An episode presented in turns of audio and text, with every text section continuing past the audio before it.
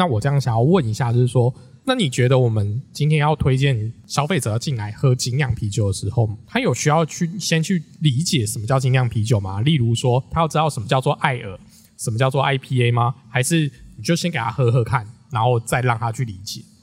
我觉得啊，有有几个方法，喝之前理解，我觉得是最不必要的。那比如就像我嘛，我一开始喝的时候，我也没有完全没有理解，我只是觉得我喜欢，我挑到，我还甚至记记得我最早喝的酒是什么，奇美或是 Guinness 比利时版，对，那两支酒就是没有人可以说它不好，就是我就挑到了，那我一辈子就会记得了，它就是这么好的东西。所以基本上你挑到一个好东西的时候，你不管不用管它是什么，因为你喜欢。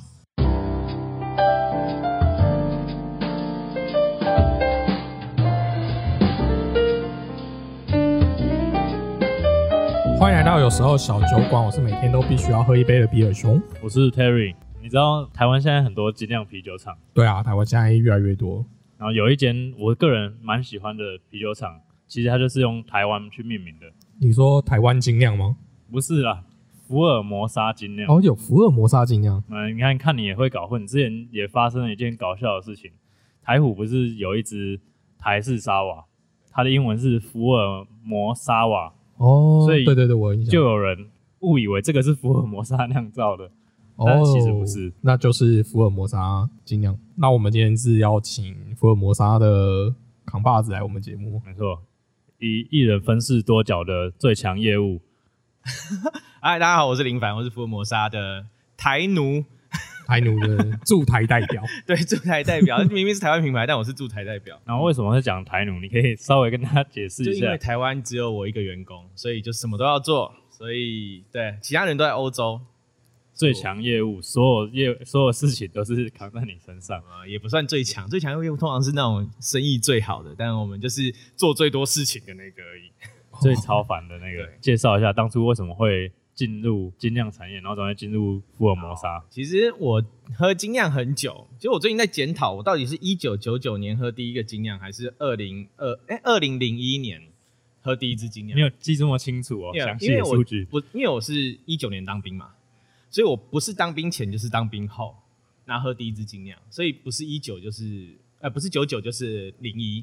所以我在想说是哪一年，然后但是我就是纯粹喝，我不是那种很用功的酒客，就是会去上课啊、考试啊、干嘛之类，我都没有，那我就是一直喝喝喝喝喝到最后。那其实中间有一段时间，其实台湾精酿呃台湾的精酿啤酒比较沉寂，嗯，那其实你刚刚有提到台虎，我觉得台湾的精酿，我个人觉得是被台虎又带起来一波流行这样子啦。嗯，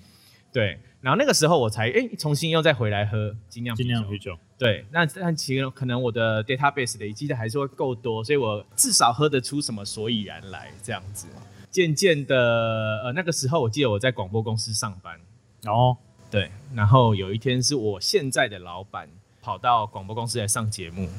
他就是参加一个美食节目，然后刚好他带了新的一个品牌叫福尔摩沙，他来曝光。那时候我就在，因为本来我就爱喝酒，所以我所有的同事就问我说：“哎、林婉有来讲酒，你要不要去听？”我说：“哦哦，好啊，去听啊。嗯然后我就跑到录音室去，然后听听听听听，然后他就讲讲完之后，我觉得哎、他讲的也蛮好的，我也认同。对，所以我就后来我就把我们的录音室赶出去，我就说：“哎、我来就好。”那我就自己在那边听了整集。然后听完之后，我觉得有趣，我在趁他们要离开的时候，跑到电梯口去问他们说：“哎，你们台湾有没有要缺人？有没有缺人？一个新的品牌，那你们如果有真人的话，我可能可以参与这一份，就是就参与这个品牌，然后到这边来试着工作看看。，哦当场直接毛遂自荐这样。哦就是在自己的公司跳槽的概念。对，你在公司里面呢，然后直接问人家。对啊，那其实那时候整全公司也都知道我想要离职的啦。哦对，然后我那个时候后来我记得是二零一七年的六月，呃，福尔摩沙是二零一七年的五大概五月开始铺货，那我是六月的时候开始帮福尔摩沙晚上跑业务，那白天还在自己的工作岗位。然后一直到九月的时候，老板问我说要不要转 full time，那我十月一号开始进入福尔摩沙，我们的时间都记得很清楚，才这几年的事情而已。我还以为经常喝很多的时候，不是很多事情都会忘记。呃，忘记的都是最近的事情，那一段时间没有喝那么多。哦，那时候还好，对，那时候还好，现在比较严重一点。但是你是原本就喝很多了吧？就是我原本就爱喝，所以各种酒类的话，就首选精酿吗？其实那个时候啊，我比较，我大部分喝的还是啤酒，然后烈酒，那嗯几乎所有的调酒我都不喝，其实我那时候根本喝不懂调酒。然后后来是进入了这个业界之后，因为必须要跑业务，所以渐渐的才连调酒都喝，开始喝得懂一些调酒这样子。但基本上还是以啤酒为主啦，因为因为我从以前就是个水桶，所以我不不会小口小口的喝，我可以大口大口的喝。所以如果喝大口大口喝调酒，要花很多钱。这个太凶笨了。对，所以基本上还是喝啤酒为主。嗯，原来如此，那那所以现在也还是一样，依旧最爱啤酒。现在对，基本上啤酒还是最爱。那你觉得啤酒跟其他酒类最大的差异在哪？我觉得，不要讲讲那种酒种方面，是对你来讲这个酒最大的差异。我觉得就像我刚刚讲的，好饮这个部分是一个可能符合我自己的个性，嗯。因为我就是看到桌上有东西，我就一直想要伸手去拿，哦。然后把它喝掉，一直一直喝一直喝的人。那今天调酒不行，我要克制，因为它就只有可能几一 cc，点点，对，可能不到不到三百，嗯，可能两百五吧，说不定两百五十 CC 左右而已。那当然它的浓度是比较高的，所以基本上我只要看到前面有，然后它不是太烈的酒，我就一直想拿起来喝。嗯所以只有啤酒可以达成满足我的一件事情。嗯而且基本上我后来发现，你知道人有年纪了，喝啤酒是相对健康的，这是真的。是哦，怎对么说？这不是我自己在卖精酿啤酒，我这样讲，就是基本上精酿啤酒它是一个完全就是天然的东西啊。嗯只要你不不去添加一些奇奇怪怪的东西，它基本上就是一个完全天然的东西。那相对上，你也不容易隔天头痛，对你也没有那么对身体没有那么大的负担，也是舒服的。我觉得，哦，嗯，所以跟你看起来都不会老，是不是喝啤酒有关系？没有，我跟你讲，这个业界就是精酿啤酒业界，甚至酒界卖威烈酒，不知道为什么哎、大家都比年轻的。真的吗我现在对啊，虽然我只做了三年，但是我的我的那些老前辈们，每个皮肤都比好的、啊。对啊，你现在想得到的皮肤都有光泽哎、我不能列举谁，然后 精神奕奕，他喝越多越健康。我觉得可能就是因为我们都有在喝，然后我们相对的也比较照顾自己的身体，就是我们今天的所有的身体消耗都放在喝上面了。那除了喝的这一段时间之外，我们其他都是我们尽量保护的很对好好这样照顾我们自己。我还不知道你年纪之前真的，我是猜你比你的年纪还年轻很多。哦，好哦，对啊，就是其实真的看不出来，真的看不出来好啦，有了，其实其实有差有差，觉得有差，最近脚才扭到而已，脚扭到应该跟跟喝酒没有关系，没有关系，应该不是喝醉造成的。我倒是有听说，就是有人喝太醉，然后从计程车上踩下来的时候就扭到脚。谁？我我一个朋友，他也是喝太醉，然后坐计程车回家的时候，就一下计程车门没踩好，就扭到脚他就躺在路边，不是喝醉躺，就是真的是脚扭到躺在路边。至少他也知道坐计程车嗯就好。对，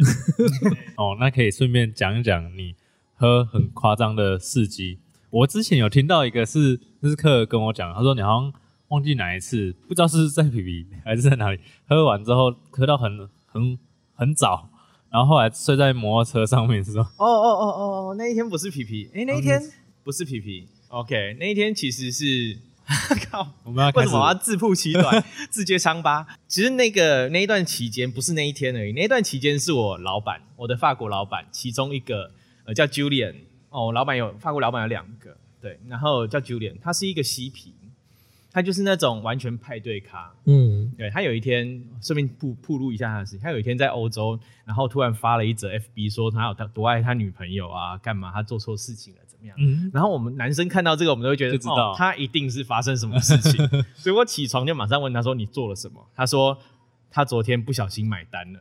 整个酒吧的钱，哦，然后他算成台币三十几万。哇哦，太太恐怖了吧？对他就是一掷千金，就这样子。他喝醉的时候就变成是这样的人。然后那一时候是他来台湾，然后他大概跟我连续玩了两个礼拜吧。那你说睡摩托车那一天是最后一天了，就是哦我已经松懈了。跟你弄了两个礼拜，你终于要回欧洲了。然后我们那天在大安区，我们已经喝了，真的是整晚哦。那时候已经喝到大概早上快要到六点，然后我们到了一个我从来没有去过的酒吧，然后我们都他们都很热情，不知道热情几点的。然后明明已经赶快要走了，我就在外面等了，他他们还在里面跟老板 say goodbye 啊，在那边拥抱啊，干嘛的？于是乎我就在外面休息了一下，因为我等太久，我就趴在摩托车上，嗯哼，我就拜拜了就。睡着。哦，然后我是一个人横跨三台摩托车的椅垫，就这样躺趴在摩托车上，嗯然后他们看就很高兴，就拍照留念啊，然后把我丢上电车。嗯那其实我最后不是睡在摩托车上，哦我最后是睡在计程车，路边。嗯，就是路边计程车没有顺利把你载回家，呃，我知道我怎么跟计程车暴露的，就是我跟计程车暴露一定是报说我家旁边有一座桥嘛，我嗯叉叉桥旁靠边停，于是我上车我就掰了。然后他就把我放在我我的那个桥桥边我家在桥的另外一端，他就把我放在这一端。下车之后，他也不知道怎么安置我，于是我就睡在那个桥的路边。嗯哼，然后到了中午十一点起来的时候，就有人跟我说：“弟弟，你没事吧？”我说：“哦哦，没有，我在等我朋友。我以为我还在那个酒吧门口等朋友，没有，我其实已经在在桥旁边段已经断对片了对对，大概是这个样子。始末有更荒唐的吗？有更荒唐的，不一定要喝醉才有荒唐啊。所以这是另外一种荒唐。荒唐的是，比如说我我这几年从事行业以来，从来没有吐在店家过。我这这是真的蛮厉害的。不能乱吐啊！像你如果今天 哎哎，于是在在在某些店家是要缴清洁费，对对对对，于是我今年跨年的时候不小心吐在某个店家，而且是来不及，而且我很过分的是，我吐完了，我还我那时候真的不知道我吐在他们店里面，然后我以为我吐在厕所，然后我吐完厕所之后，我出来，我跟他讲说不行啊，不行啊，我今天一定要睡在这边，我没办法回家了，然后我也不管老板老板娘要不要回家，我就直接跟他说我要睡在你们店里面，然后我倒了在沙发上我就睡着了，我睡到隔天下午三点。哇，就是我们家有三支酒很浓，一支是 Imperial Pilsen，对，帝国皮尔森九点五趴，然后一支是 Triple 比利时的 Triple 十一趴，嗯，然后一支是 Quadruple IPA，将将近十三趴。然后他们那个时候刚好出一个 set，就是出这三杯酒，你喝完我还送你一个养肝茶，好凶哦类似养肝茶或醒酒的，对我自己设计的，然后我自己击倒我自己了。自己被自己弄死。哎、三派、然后我前面已经喝了不知道几家了吧？对，然后本来想说在这家店我也可以喝一杯就好，但是你知道，就是世人不熟，哎，然后他们就直接给我上一个 set，然后那个茶他们很贴心，那个茶也泡好了，但我完全没有印象我有喝到那个茶，所以实际上是有没有喝？应该是有喝到，但是我完全没有感觉了，我就拜拜了这样子。嗯太恐怖了。嗯，大家都不要再说那个啤酒喝不醉了，你们下次有胆来试试看。啤酒喝不醉那是骗人的，真的，你去不过讲到这个份就好了。讲到这个份上啊，就是为什么福尔摩沙都会做这种就是超乎业界尝试的酒？其实这是我自己的规划、哎。嗯就，是因为我们是个小品牌，你知道，就是要开创一个酒业的品牌，你如果要有点规模，或是有点行，尤其是行销能力，要有 money 啊。对，那我们基本上就是一个靠口碑，想办法让别人记住我们酒的一个品牌。嗯，想怎么样想办法让他记住？除了酒质要好之外，你不能被你的酒不能在这么大的市场里面被淹没，所以我们会做一些让人家印象深刻的东西。因为我们在可能台湾是属于比较温带或是天气比较热的地方，所以大家都会相就是争相去做那些比较 light 清爽啊，嗯对没错意饮的酒。那其实台湾冷起来的时候也没在跟你客气的。对，那我们就可以专攻这个浓度高的酒。那其实我们的酿酒师也是专，他其实他擅长的是做高浓度跟黑色、深色的啤酒。哦，刚好非常适合。对，那对啊，为什么不做就做吧。嗯所以我们现在的规划就是，哎、我们有常备的酒款，那些清爽、代表性的酒、容易喝的酒都有了。嗯那接下来我们可以去做一些天马行空，我们自己喜欢，而且可以符合市场期待，或是市场上会觉得有趣的东西，这是我们自己的想法。嗯嗯嗯，那你会不会害怕？就是如果今天有一个比较菜鸟的店家的 sales，嗯，然后他就不小心推了一家你就是你们那种很高浓度的酒给也不是那么懂精酿的人，你不觉得会有可能会就从此会吓到？我们是这样觉得啦，我们自己在品牌上啊，我们常常自己内部我们没有对外面讲，我们在嗯设计酒款的时候，我们都会讲一句话，就是即使我们是不同的人种，我们有不同的个性，但是我们的都有一样，我们的舌头是一样的，嗯。我们辨别好东西的能力是一样的。嗯，今天我们就是尽量把一支酒做到好。嗯对，即使它浓度高，我自己的销售经验来说的话，在呃我们在第一线，比如说活动啊，卖给别人啤酒的时候，其实我们家高浓度的酒，一般的人也都可以接受，他们甚至不管男女。对，然后不管你平常是喝什么酒的，普遍来说也都会喜欢。我觉得就是把一支酒做好，就算不是当下他想要喝的类型，但至少也不会让他觉得他花了这多少这一笔冤枉钱是冤枉钱，嗯我自己是这样觉得。没错对，就回过来讲，我们自己，呃，我个人也是啊，就我觉得好喝的酒其实并不一定是什么要独特殊或者什么，但最重要的是整体的平衡性要好。那你酒精浓度高的时候，还有办法让人家觉得很好喝，就是它平衡性做得够好。没错没错，就是酒精浓度高不代表它一定比较苦或比较烈，就是喝酒感会比较重，这是这是没有绝对的。你当你平衡性做好的时候，其实可能喝起来是它的它的酒香味会掩盖一些，就是然后可以把酒精给压掉，没错，甚至可以让你偷偷灌倒妹子，不不是，杀人于无形。对，这是我们的理想。现在那个 Terry 在开的是我们今年跟红点一起做的一支酒，它叫做暗黑世纪。其实这支酒很有趣，我们不在我的计划之内，酿这支酒完全不在我的计划之内。这是这支酒的起初是呃，我们老板 Cereal 跟红点的老板就是 Spencer，嗯他们一起在酒吧喝了个酒，然后 Spencer 邀他去家里打电动，我也不知道他们打什么电动。然后打完电动之后，两个人相谈甚欢，就决定要一起酿一支酒，这样子。哦原来事情的始末是这个样子。对，我们决定酿酒都很快。那只是在我意外之外，是又是一支高浓度的酒，因为红点他们基本上目前好像没有什么太高浓度的酒。没错，对，那 Spencer 就想要一支浓度高一点的，那刚好我们也擅长做这种酒，所以就由我们写了酒谱，然后由红点这边来酿造，是一支合作的品相这样子。那这一支酒的话，它其实是烈艾尔，但是是比利时烈艾尔，所以浓度又拉得更高。比较有趣的点就是我们加了胡椒、生姜跟香茅，对，所以这个胡椒就是它是一个，就是我们像传统中药铺那种大粒的胡椒，哦，是大颗。的，对，然后我们把它去炒过，它会有那个胡椒的香，对，然后加了新鲜的生姜、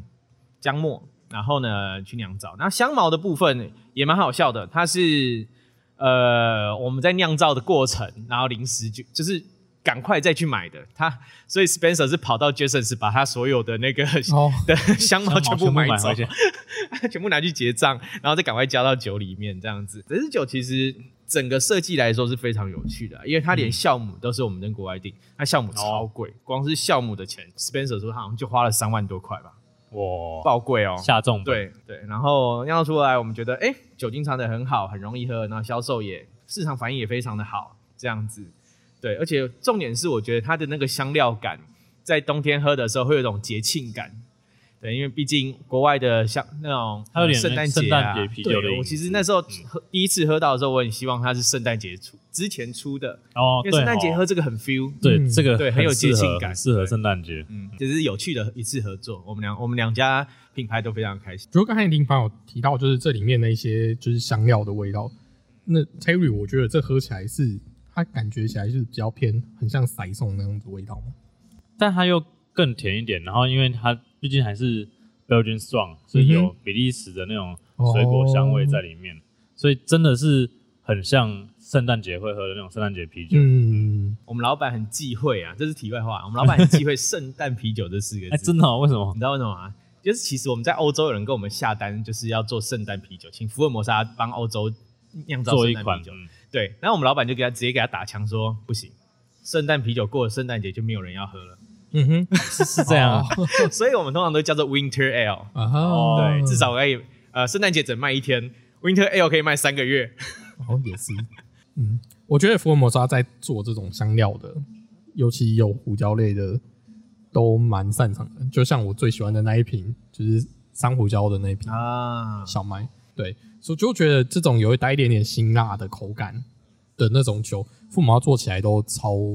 就是越平衡感超棒的，就是它是可以让你一直喝。对，那这一瓶的酒酒精感，我觉得真的藏的蛮好的，它不像就不像它有标示写的有这么高的浓度，十十趴还是这一支十二，十二趴，完全喝不出来，喝不出来。真的完全喝不出来。因为真的有时候有一些 Belgian Strong 到七八趴，可能就有一点点酒精感了。对，还好是在跨年之后才出，要不然我那天 又要再多喝一瓶，要再多喝一瓶，又要再多喝一瓶。set set 又多一瓶，那你刚刚提到那瓶，真的也是我很喜欢。虽然我没有要特别比较的意思，但个人的立场，我最喜欢的珊瑚礁的啤酒就是福尔摩沙那瓶。OK，我觉得我们在这我们在做酒跟很多品牌有一点不一样的点啊，就是我们还是想要让它保有啤酒该有的样子，而不是我们今天提出了一个主题，这是珊瑚礁啤酒、巧克力啤酒，或是说百香果之类的这些比较普普遍大家常用的东西，就让你直接性的去喝到这些东西。我们希望是你喝到的还是啤酒，但是内容物里面你可以感受到那样的风味或风情，这样就好了。就是副原料始终这我觉得这就是平衡的重点。嗯对，嗯，不能强调主角的风光，它还是啤酒，对，它不是啤酒珊瑚礁，它是珊瑚礁啤酒。对，谢谢。啤酒这真的啤酒珊瑚礁是酱料要拿来沾的，对不对？那以后看到薯条插在里面呢，哦，变酱料。哎，林凡，那你这样做了三年的台湾的精酿业务啊，你跑了台湾那么多店家，然后看现在这三年的精酿界的，我不知道有没有起伏啦。那我的意思说，你看看着对，你觉得未来这几年台湾的精酿会有什么样的特别变化吗？还是有一些期许或是看法，嗯，首先我不是那种什么可以分析时事的人，对对对。那我如果我自己的角度的话，就是我觉得，即使在二零二零啊，嗯然后毕竟二零二零是个大家都不喜欢的年嘛，对不对？那我们其实还是有成福尔摩沙啦，我的我帮福尔摩沙工作，福尔摩沙还是有成长，虽然没有像之前那么大幅度，但是至少也没有衰退。嗯，那我觉得二零二一之后，我觉得应该也不会比二零二零糟。你的意思是说，台湾人接受精酿程度有越来越提升吗？我觉得应该是随着越多人创业啊，出来开店之后，呃，机会是有的。嗯对，尤其是本土的品牌，因为我觉得现在我自己觉得在中南部啊，中部，因为以前我们都是觉得重镇就是台北，嗯 hold 住台北最重要。那我现在真的觉得台中南部有越来越多的客户的主动跟我们联系，嗯哼，对，那我觉得说，因为这些个性的店家，他们会想要不单单只是卖那些超商会看到的东西，嗯那他们会想要有一支可能他们自己代表他们自己个性、他们精选的一些酒类的话，那精酿啤酒相对的就是就更有机会。对，那他们就会去比较、去参考哪些酒是好的，哪些是那符合他们调性的这对，符合他们调性的。那在这个时候，那台湾自己酿造的东西其实又特别有机会，嗯因为他们会想要用台湾的原料，那这个是一个趋势。对，呃，我觉得还是会变得更好，因为现在创业的人，年轻人创业的越来越多。嗯对啊，那我觉得重点就是怎么样卖的人更多了，那怎么样让喝的人也变得更多？嗯对，所以我们很也是很乐意的去去帮助店家销售，帮助店家认识精酿啤酒。就是今天比比如说今天只要有人，不管其实就算你高雄的店家跟我们说，他们想要办一个品酒会，让别人认识这个品牌，嗯我们也会很乐意的就直接去，因为呃，我相信店家虽然他挑选的这支酒，但他不能讲的像我们原厂的人这么的详细详细，甚至他他的酿造背景，为什么我们要酿这一支酒？那我们想表达什么，也没有办法像我们这么详细，所以我们就很乐意跑一趟中南部，嗯哼去跟人家推广这个东西。嗯对，这些东西都是无偿的，但是我们就是希望更多人认识，那是一个就是业界的热情。我相信别的品牌也会愿意做这种东西。嗯对，那我觉得大家有乐意选购，呃，就是挑选这些好的啤酒，但我们就是努力让更多的人喝到之后，知道他们在喝什么。就是我觉得精酿啤酒它是一个这样讲不知道对不对，它是个品味。因为我记得我最早喝精酿的时候，我我一直印象中最深的那个感觉就是，因为我刚刚提到是一九九九年嘛，或二零零一年，那个东西很不普及。对啊，但是我有一个我有一个很深刻的感觉是，我知道这个东西耶，我比别人早知道了。那我很想让别人也知道，我可能不是介绍他们认识这个东西，我可能是想让别人知道，我林凡已经先知道这个东西了，你也可以知道这个东西。嗯哼哦，对，那我觉得那个就是一个好像觉得我自己很有品味一样的那种概念。嗯对，那首先我们要做到这一点的时候，就是我们要能够拿出一支好的啤酒，让他们喝到了，他们愿意把这个东西也介绍给别人。嗯让他们记住这个东西，这个东西跟我以往喝的不一样。这我花了三倍的钱、四倍的钱买了一瓶一样是啤酒的东西，嗯但是别人喝到的时候会知道这个东西不一样在哪里，它用心在哪里，它的故事性。对，那酿酒师到底他的想法是什么的时候，我觉得这个东西会更有机会去推广跟普及化。嗯这样不单单只是店家很有热情的进了你的酒，然后他不知道怎么推，或是推推不出去，这样子，或是只是一次性的消费。对，其实我们我相信业界都很努力在做这件事情。嗯，那我这样想要问一下，就是说，那你觉得我们今天要推荐消费者进来喝精酿啤酒的时候，他有需要去先去理解什么叫精酿啤酒吗？例如说，他要知道什么叫做艾尔，什么叫做 IPA 吗？还是你就先给他喝喝看，然后再让他去理解？我觉得啊，有有几个方法，喝之前理解，我觉得是最不必要的。嗯那比如就像我嘛，我一开始喝的时候，我也没有完全没有理解，我只是觉得我喜欢，我挑到，我还甚至记记得我最早喝的酒是什么，奇美哦，或是 Guinness 比利时版。嗯，对，那两支酒就是没有人可以说它不好，就是我就挑到了，那我一辈子就会记得了，它就是这么好的东西。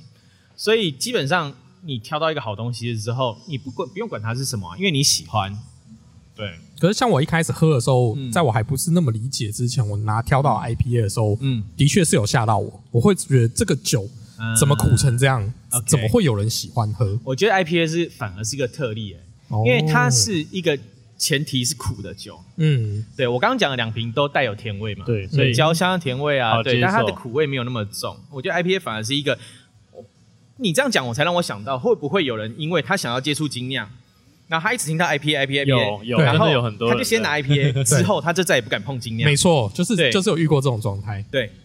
那我觉得有一个很好辅助的方法，就是现在比较大的精酿啤酒店，嗯哼，他们的基本上他们的训练都很专业，你可以到那边去。如果你今天真的无从下手，甚至你完全什么概念都没有，你可以去询问店员。我觉得一家专业的店，或是其实他服务有一到一定程度的水准的店，他很乐意去跟你推荐，帮你挑选一支你喜欢的酒。嗯你不喜欢苦，你就跟他讲说，呃，我还没有那么，我没有那么能接受苦味。嗯你你不要，我觉得你也不要完全就是打住，说我完全什么苦味都不要有了，因为我觉得苦是一个很棒的味道，是它会平衡所所有的味觉啊，嗯对，会让你更耐喝。对你告诉他你的喜好是什么，然后让他帮你挑选。但是基本上我觉得，呃，那是一个入门的好方法。但是你真的不用去管那个细项，说就是我今天要挑一个，我不知道我要先挑一个拉格，我还是挑一个艾尔德式白啤酒吗？还是说什么奇怪什么呃，我要 IPA，我要什么东西？我觉得不用，你就是让店员去帮你挑选。嗯哼，对，你可以从这这几百种啤酒当中的一角开始，慢慢去接触。然后我相信呐、你每天站，你每次站在那个冰箱前的时候，你总会想要试新的东西啊。对，你挑下一个东西的时候，你就会再拓展一点视野；你挑下一个东西就拓展一点视野，你自然就比如说我一开始是喝啤酒的，我后来有一阵子也沉迷 IPA，我有一阵子也沉迷酸啤酒，嗯我甚至现在喜欢拉格，那我渐渐又开始回来喝黑啤酒，你会慢慢的拓展，那你会找到你喜欢的的类型，嗯，这个样子。那最后我们问一下，就是二零二一年的时候，福尔摩沙还会有惊人之举吗？二零二一吗？嗯，好、还是这是商业机密先？商业机密嘛，没有，我们近期会推出一个黑啤酒，哦，对，那是一支 Imperial Stout 啦，那它是一个可以大口喝的 Stout，我大那口喝它会，它是做的，我觉得，呃，毕竟我是喝黑啤酒起家的，嗯。所以我很喜欢这一支酒，对我没有客套的，对，嗯你要问我不喜欢哪一支福尔摩沙酒，我有跟你讲，对，但是要剪掉。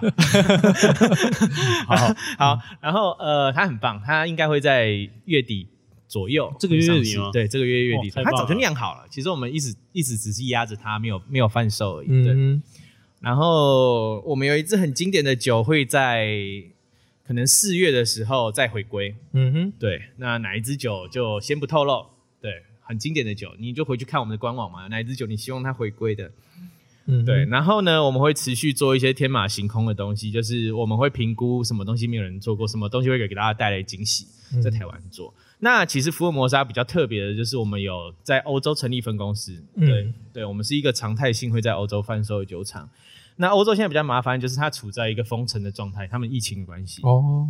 对，但是一些台湾的品相，比如说马告，嗯比如说 Triple 三剑客，比如说云端，在欧洲都之前我们才开放一个月就大受回响，就是哦大受好评。大受好评，嗯那我们在欧洲也是会依照欧洲的市场，把这些台湾的品相再带到欧洲去，嗯哼，这样子，基本上还是以台湾为主。呃，最后有没有什么想要对观众说的一句话？我叫林凡，然后单身啊、然后应征女友，募集女友中，谢谢。好，大家各自到那个有趣市集的摊位去赌林凡啊。对，没有啊，没那么严肃，就这样。好，那我们非常谢谢林凡今天来到我们节目来。想要知道那个福尔摩萨的资讯，我会等一下贴在我们下方的资讯栏，然后你可以去追踪他的 IG。对，那我们就下次见喽。哦，这边还是要补一下警语，哦，对，大家记得喝酒不开车，开车不喝酒，然后要理性饮酒。未满十八岁请勿饮酒哦。我们下次见，拜拜。拜拜拜。